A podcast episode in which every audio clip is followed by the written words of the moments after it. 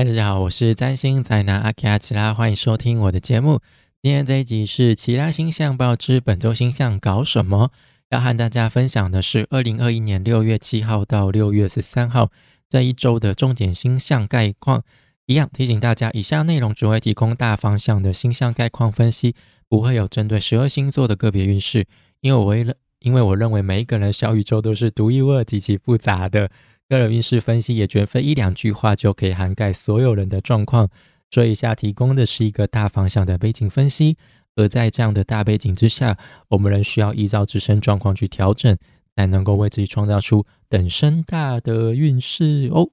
OK，不知道大家上个礼拜过得怎么样呢？哦，就是上个礼拜就是感觉还蛮精彩的哦，那就是上礼拜新闻，就是感谢美国和。日本大大们哦，就是送给台湾的疫苗哦。虽然说疫苗数量不多，但是我觉得至少就是我们得到了帮助。那我们就是礼貌上就是感谢他们嘛。那就是收到日本疫苗的时候，我当下就马上为了感谢日本人，我就订了一箱芒果送给我的日本朋友。就是还好，就是我现在有持续在联络的，也就那那一两位而已哈，所以就是没有花到太多钱哦。但是就是我跟他们说哦，就是因为这样子，所以就是想说，因为刚好大家也都不能出国，你们可能也很怀念台湾的食物哦，所以我就想说借此哦，顺便感谢一下他们，那就是请他们当做代表哦，收下我的谢意。那一样就是再次感谢。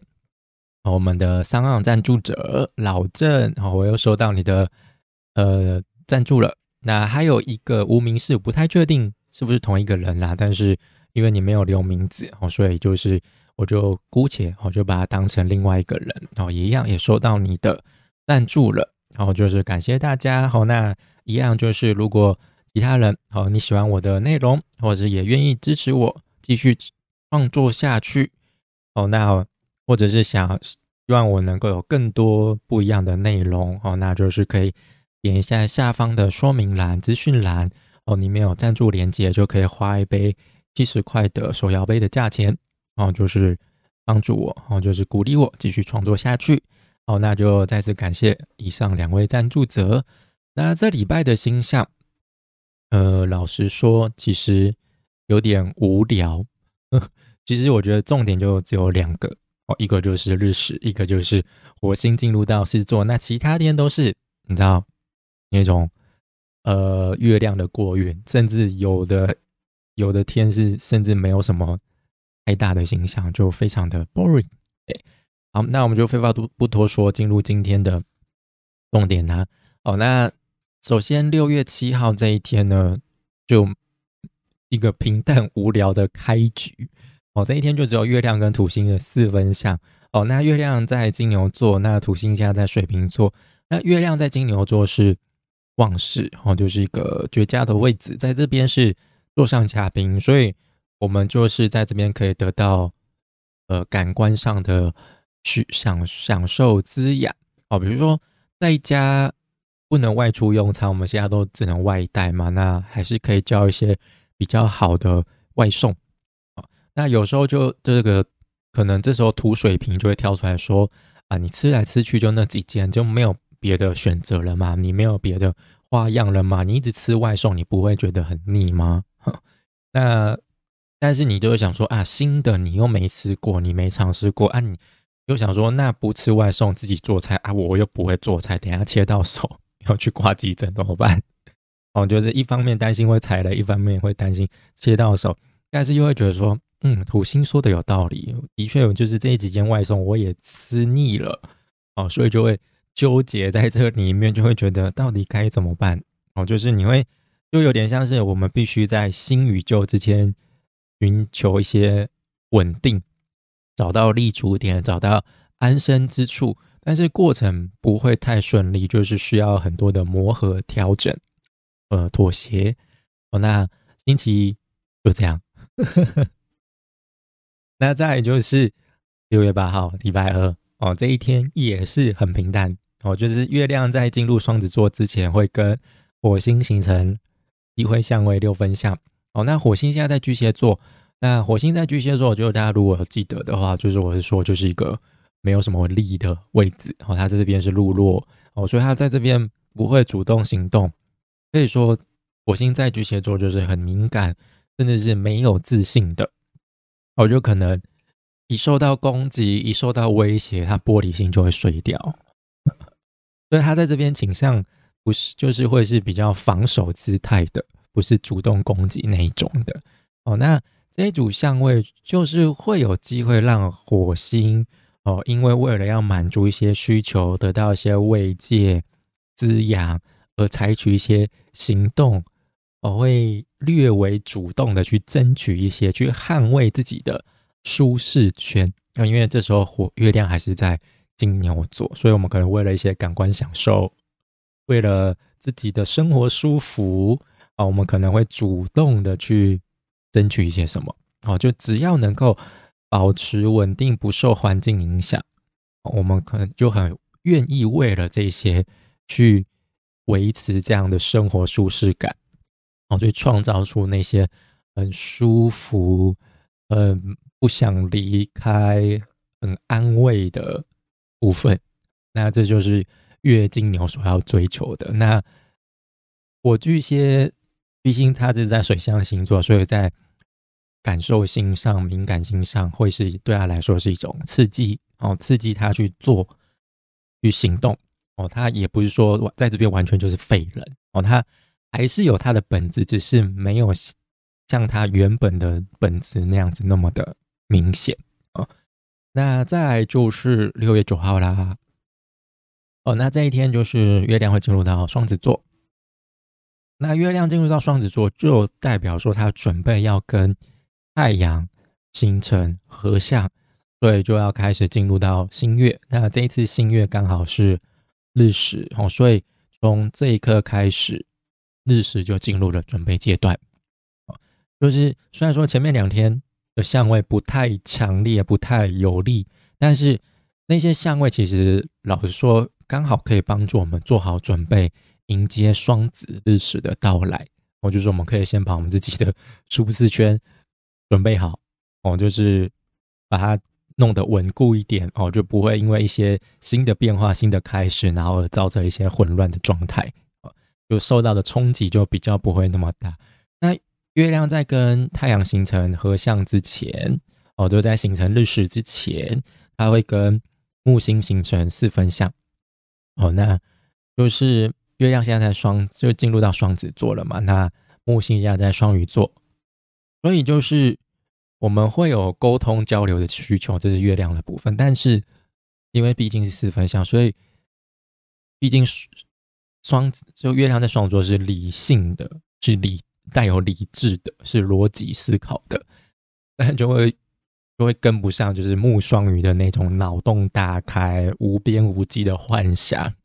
就会觉得说，嗯。有一有点就是一个在地上，一个在天上那种感觉，我就看你在天上飘，看你什么时候下来哦，那种感觉哦。那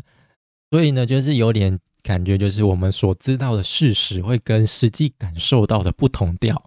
因为这两者之间会需要很多磨合。其实就跟学习一样，就是你书本上学到的，你课堂上学到的那些理论是一回事，但是实际操作起来实证。又会是另外一回事，这两者永远需要磨合，就跟占星一样。占星你看书本上就觉得哦都看得懂，但你实际拿来解盘的时候，你就会发现说，人真的是活的哦，你不能永远照本宣科，就是看到什么，比如说哎哦，他月亮在双鱼座，那就是翻书月双鱼怎么样怎么样？不，不是这样子，解盘 不是这样子。其实我解盘这样子就会非常的扁平化，非常的死板。一点都不活，好吧？那这时候月双子就有点像是实证派哦，他要逻辑思考，他要资讯。那木双鱼就是理论派，就是一直说，哎，我们就怎么样怎么样怎么样。那实际他不会去想说可不可行，就是只会说出一张嘴的。但但是两者都很重要，因为我们其实很多时候我们的发展、我们的进步都是这种脑洞大开的想象。推测、假设，哦，然后去尝试去实证，哦，看能不能实际真的把它做出来嘛？我就不断的尝试错误，尝试错误嘛。那当然，这过程中就是需要很多的磨合哦。那可以透过这种沟通交流、沟通交流，就是尝试错误，然后突破同温层。你或许我们就可以发觉到，就是之前没有注意到的部分，或者是我们会觉得，哎，其实反方的想法哦也是有道理的。我就是会看到不同的面相，就像大家最近一直吵的疫苗一样，我觉得有人嫌的，有人嫌弃其他国家捐的不够多，哦，但是。如果你了解到，就是他们自己的国家其实疫情也很严峻的话，却也还是不吝啬捐出疫苗来，你也许就会换一个想法，说哦，其实他们也是，也是就是在很困难的状况之下，就帮助了其他的国家。哦，那但背后有没有什么一些政治的立场，什么政治的考量？那我觉得那是台面下的事情，那都是我们政府要去处理的嘛。那至少在台面上。我觉得双方面都做足了面子嘛，嗯，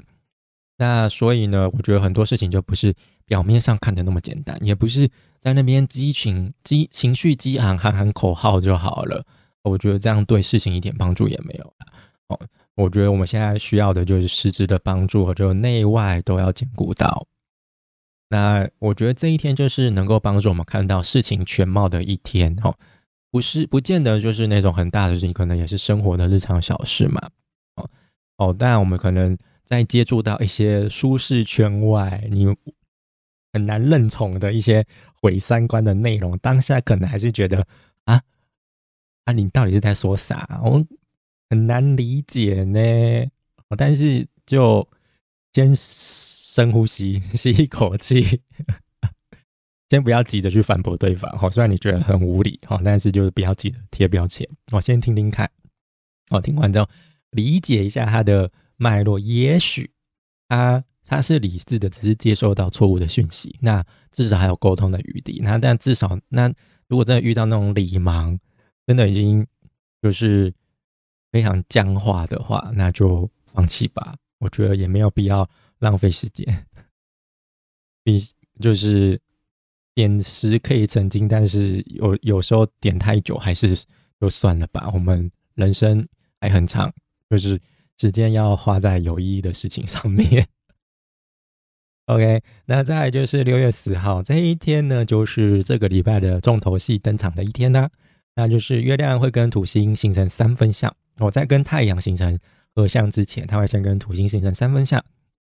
那月亮现在在双子座，土星在水瓶座，所以两个都是风象星座。好，那所以这会是一段顺畅、有建设性又不失趣味、引人好奇的谈话交流、沟通交流。好，就是我们能够借此了解到什么才是真正的事实，而且开始习惯、开始了解到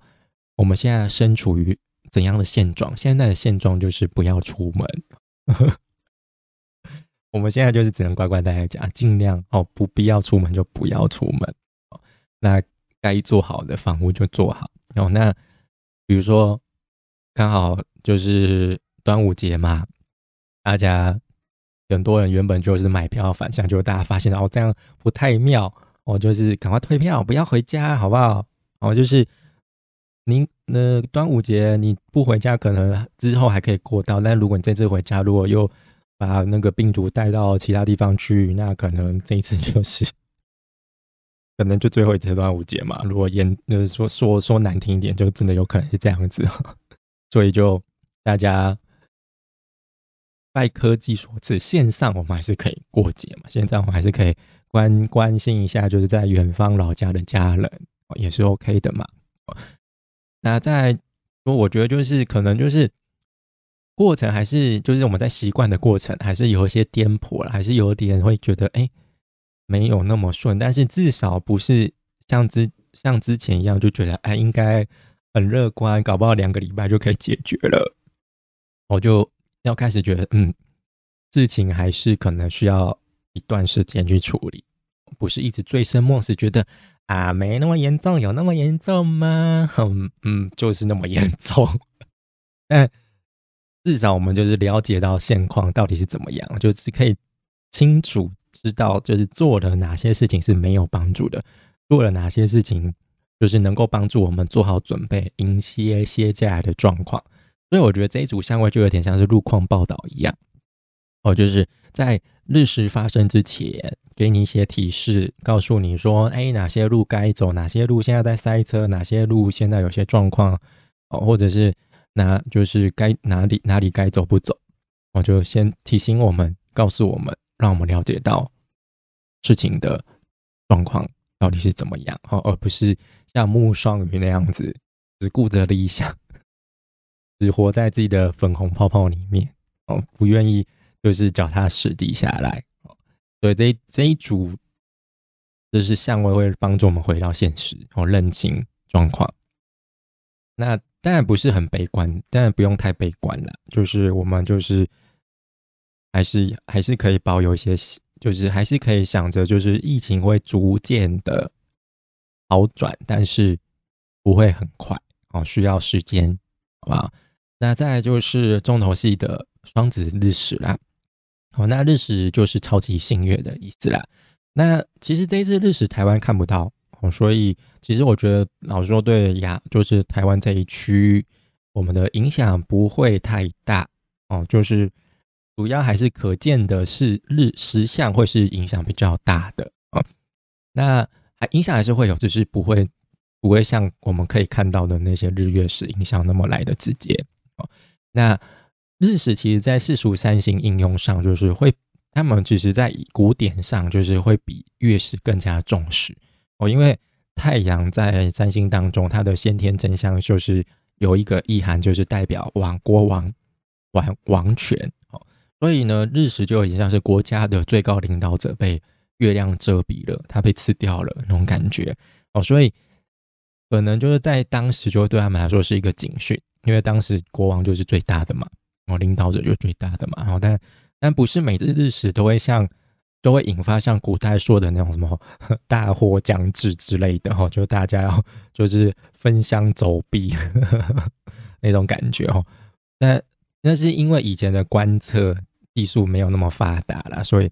但是其实日月食每年至少都会发生各两次哦，就是两次日食，两次月食，这是至少每年都会发生的哦。所以说实话，就跟逆行一样，不是什么太稀奇的现象哦。那因为古代就是他们不知道日食会有所谓的区域性的限制，就像这一次日食，其实台湾看不太到，主要是北美那边哦。那一直到亚洲的呃东北那边吧，就华北那边，就大概就到那边都看得到，但是到台湾再过来就看不到了哦。所以不是每次指向都可以看得到，所以可能对当时古代的人来说，就是。下次要再看到日食，就是久久发生一次的现象哦，所以他们会觉得说啊，怎么又又有这种稀奇的那个那个天象了？但是其实其实就是其实西方 就是就是那个巴比伦哦，古代的巴比伦人，他们就有整整理出石像的规律了，在那个时候那么早就有了，他们就透过观测记录，我就发现哎，每隔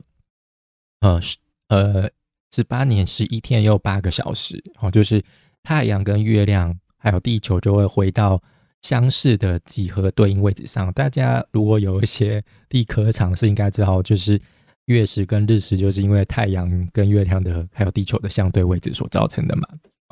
就会在相隔这样的大约十八年的时间，就会又发生过去类似的指向。那这个在巴比伦时期就发现喽。哦那这个叫在学名叫做专用名词啊，叫做沙罗周期。所以呢，在在这在占星上也是一个蛮大的应用项目、研究项目哦。就大家有的人会专门研究日月食的规律，然后就去重新找一下哦。这一次的月食的日月食的架构跟几百年前的日月食架构呃有什么相似之处？那那时候引发了什么事情？那会不会这一次？也引发类似的事情哦。那这一次日食之前哦，呃，就是在月星象哦，月运呃，就是月呃六月的星象报的时候就有提到哈，就是它也呼愿呼应着上个月发生的射手月食哦，所以会串起一条射手双子的轴线哦。所以呢，我觉得这一这一组轴线就是会加强我们对于周遭环境的适应力我们要必须去了解说，我们今天从目前的生活当中能够做什么事情，学到什么哦，就是有时候日常生活当中那些不起眼的小事，其实也隐藏着。大智慧啊！简单来说，我觉得这一次的日食是带着水星调性的日子，因为呃，月亮经过太阳之后，它就会又会跟水星形成合相。好，那那他们都是在，而且这次日食是在双子座发生，所以他们定位型是水星哦，所以就是会是一个让我们了理解到知识就是力量的日食，所以我们必须时时刻刻保持关注。了了解消息，了解动向哦，就是如果一不小心错过一些什么，我们可能就会有点资历焦、资讯焦虑症，就会觉得啊，怎么办？我是出过什么重要讯息？我接下来该怎么办？会有点慌张哦。但我觉得就是多加观察哦，不要失去好奇心哦，我们就能够从就是我们平常觉得没有什么的日常生活当中。开始学到一些新的东西啊，那我们也可能这些新透过这些新的发现，甚至是新的连接哦，就是引发一个意想不到的全新的开始哈。毕竟日食的是就是超级新月，那新月就是一个从无到有的开端嘛，哦，所以会是一个很大的开始哦。那我们可能因为这样的新的开始，造成日后哦，就是。某一些人生方向的转变也说不定所以大家可以多加留意这一次日食会在自己的小宇宙当中对应到哪一个宫位？那在双子座嘛，哦，比如说在，比如说在四宫，哦，那就是可能就是跟你的家庭、家人有关系，哦，就可能有人会成家，或者是跟家人的关系有了新的变化，哈，也说不定，哦之类的。那再来就是日食过后跟水星合相嘛，所以就是一样，就带着水星的调性跟水星合相。但是水星现在就在逆行当中哦，所以可能我们就是也会从过去的一些资讯，就过去的往事、人事物当中得到一些新的知识哦，学习到新的东西也说不定哦。那就是会在激发我们的求知欲哦，让我们去。借此去探索哦，借由那股资讯焦虑症那种焦虑感哦，让我们觉得再再不学习就等死哈，这种感觉哈，再不适应就等死，会有这种这种危机意识的感觉。好，那再就是六月十一号，好，那这一天呢，呃，太阳跟水星会合相，然后月亮会进入到巨蟹座，还有就是火星会进入到狮子座。那首先，太阳跟水星的合相哦，就是呃，它会呃，两个都在双子座嘛，所以但是就是跟我之前一直提到的哦，就是任何行星太靠近太阳，就是会被灼伤哦，就是会被太阳烫伤、烧伤哈，所以呢，会出现盲目、脑袋不清楚的状况。所以那再加上现在水星是在逆行的状况，所以我觉得这一天要多加留意一下，就是沟通交流。哦，资讯传播哦，也许哦，就是容易会一不小心、一不留神就出错了，再留意一下。好，那再就是呃，月亮会跟呃木星形成三分相。哦，这边就是刚刚没有提到。哦，那就是其实这是一组很舒服的相位，因为月亮在进入到巨蟹座了嘛，然后木星现在在双鱼座，两个都是水象星座。哦，所以。我觉得这一组就是一个我懂你的感受的相位，然后就 I got you 哈那种感觉哦。那而且月亮在巨蟹也是入庙，然后木星在双鱼都是入庙，哈，就是两个都在彼此自己守护的星座上面，所以他们会是有资源的，是有道德规范的，所以两边都会是情绪很丰沛的，感受性很强的。所以他们会顺畅的带来我们需要的情感支持、实质上的慰藉，然后我们也容易得到就是舒服的情感上的抒发管道。哦，但是两个都是水象星座，所以有时候可能就会太水了，太湿了，那个情感太丰沛了，就跟琼瑶剧一样，一不小心就漫出来了，就会变成大洪水。所以，呃，还是要克制一下啦，不然可能会让人家觉得说你是不是在情绪勒索我呢？好，那。尤其在过经过日食之后，你就会觉得说，好像生活可能真的有一些新的新的展开了哦。所以这时候，当然我们在新开始新的一些项目的时候，就展有一些新的展开的时候，一开始一定会觉得哦，有一些不太适应了哦。所以这一组相位就有点像是一个很强烈的安慰剂哦，就是会告诉你摸着你的毛，顺着你的毛摸，告诉你就是。一切都没事的，everything gonna be alright，哦，一切都会没事的，哦，不用太担心，哦，我要保持希望，不要放弃，哦，不要自我怀疑，就会讲很多好听话给你听，哈。那当然，你当下如果有很多情绪反应，你也可以得到一些支持安慰啦，只是不要太过头，就是哭可以，发泄可以，抱怨可以，但是一直讲。一直哭，人家也会受不了，想说你有完没有？好，那再来就是，呃，火星会进入到狮子座，它终于脱离他不舒服的位置，来到狮子座。它虽然说在这边也没有什么太强烈的尊贵力量啊，但是我觉得至少比之前在巨蟹座好多了。他会是比较有行动力的位置了。哦，那只是火星在这边会。行动上会比较高调，会甚至是带着高傲、自傲哦。但至少一切行动都是带着热忱、带着自信的，不会像之前在巨蟹座就是会很害怕受伤害那种感觉。那这次火星过运在这里的重点，就是之前在呃六月的星象报也有提到，哈，就是狮子是固定星座。那今年有一组很重要的相位，就是发生在。固定星座的水瓶跟金牛嘛，然后就是我们的土天四分相。所以呢，火星在这边的时候也会跟土星还有天王星产生连接哦。所以火星这一次在呃狮子座的过运，我觉得它会带来许多重头戏，会面临到很多的挑战哦。那我觉得，那说这这是火星，它就是会陆陆续续跟。呃，在水瓶座的土星形成对分相，那也会跟在天金牛座的天王星形成四分相。哦，这些相位准确会发生在七月初了，但整个六月中旬过后，我觉得就会进入开始酝酿铺陈的阶段，然哦，就会考验着我们，就是我们的行动是不是真心诚意的，还是只是为了主流跟风、为了面子而行动呢？哦，如果你是为了讨好、迎合主流而行动。或者你只是单纯的跟风，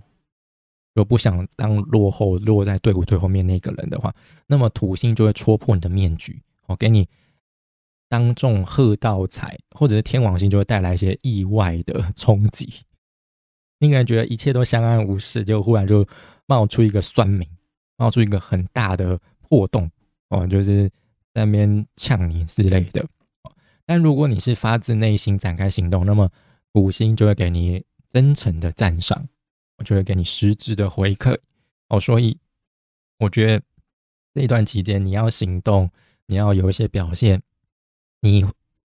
想要得到一些回馈评价的话，又要有做好收到负面评价的准备哦。因为土星是不会手下留情的哦，哈 哈好不好？那还有就是，当月亮走到固定星座的天蝎座，哦，也是会引发一些比较。固定能量的呃对立，还有就是磨合哦，因为可能就会形成就是整星座的大十字的相位哦。虽然说不会形成准度数的相位，但是我觉得至少就是月亮走到天天蝎座的时候，也会触发那个固定能量哦。所以呢，也可能也会造成一些比较焦灼的状态，比较难有改变的状态。所以呢。也要做好心理准备，就是现状可能不会很快就改变哦，也可能就会持续的出现这种稳定的攻击、稳定的破坏性哦，也说不定那再就是六月十二号这一天，也是个平淡的一天，但是是月亮跟金星合相了，所以就跟前一天的月亮跟木星的三分相哦一样，是舒服的相位啊。我觉得就照着自己的步调哦，就是享受居家生活，享受宅在家生活，也是可以得到很多的乐趣跟安慰哦。那我觉得就好好的滋养自己吧，补充自己，疗养自己，调养自己。啊那再来就是六月十三号，礼拜天。哦，这一天如果不看外行星的相位的话，月亮整天都是矩形的状态，就是它不会跟其他行星形成相位。哦，那月所以呢，月亮就是独自一个人，空虚寂寞，往下一个目标前进。那月亮跟行星没有其他交流，所以不会触发任何事情成立。哦，所以这一天呢，就不适合事情开始的一天。哦，如果你要做决定、下决定。开始做一些计划的话，这一天不是一个好日子，好不好？因为很多事情可能到最后就会无疾而终，因为它跟其他人事物不会产生连接，好吧？人在江湖走，就是连接要有。哦，就是你做任何事情，你虽然说你可以一个人做，但是你还是比如说，比如说你要跟厂商交货啊，你要寻求。金金钱上的援助啊，或这些都还是要跟人家打交道嘛，还是要跟社会环境打交道嘛。但是，就是月亮举行的话，就是不会有跟他们有任何的连接。像有我有听过，有的人他有的占星师，他如果遇到 讨厌的客户，他就会跟他约在月举行的时候。那通常很大的很很多时候就是。那一天的约会就会到最后就会泡汤，就会就会催了，就会不成立哦，就可能对方刚好有事啊什么之类，就会取消，或者是可能就是他会不会马上回信什么之类的，然后就会不了了之那种感觉。所以就是月举行不是只有负，这样说它可能不会带来任何事情的触发，但是如果你要善用它的话，还是它有有它的用处。好。那以上就是，那就这礼拜就到这样子了。我就是中，我觉得中间就是礼拜十号那一天，还有就是十一号那一天哦，就是算是比较高峰的两天。那开头跟尾段都是比较平淡无奇，所以说这礼拜我觉得就是个呃无聊的一周，迎新的一周啦，就不要那么。太悲观，然后就是迎新的一周，就准备迎接一个新的开始吧。哎，好，那以上就是本周的其他星象报，是本周星象搞什么？如果你喜欢我的内容，那欢迎订阅、按赞、追踪，就不会错过最新的内容哦。也欢迎大家用一杯手摇杯的金额赞助我，继续创作下去。那相关赞助链接可以到资讯栏哦，点下去哦，你就可以支持我。好，那就谢谢大家收听，我们就下礼拜再见啦，拜拜。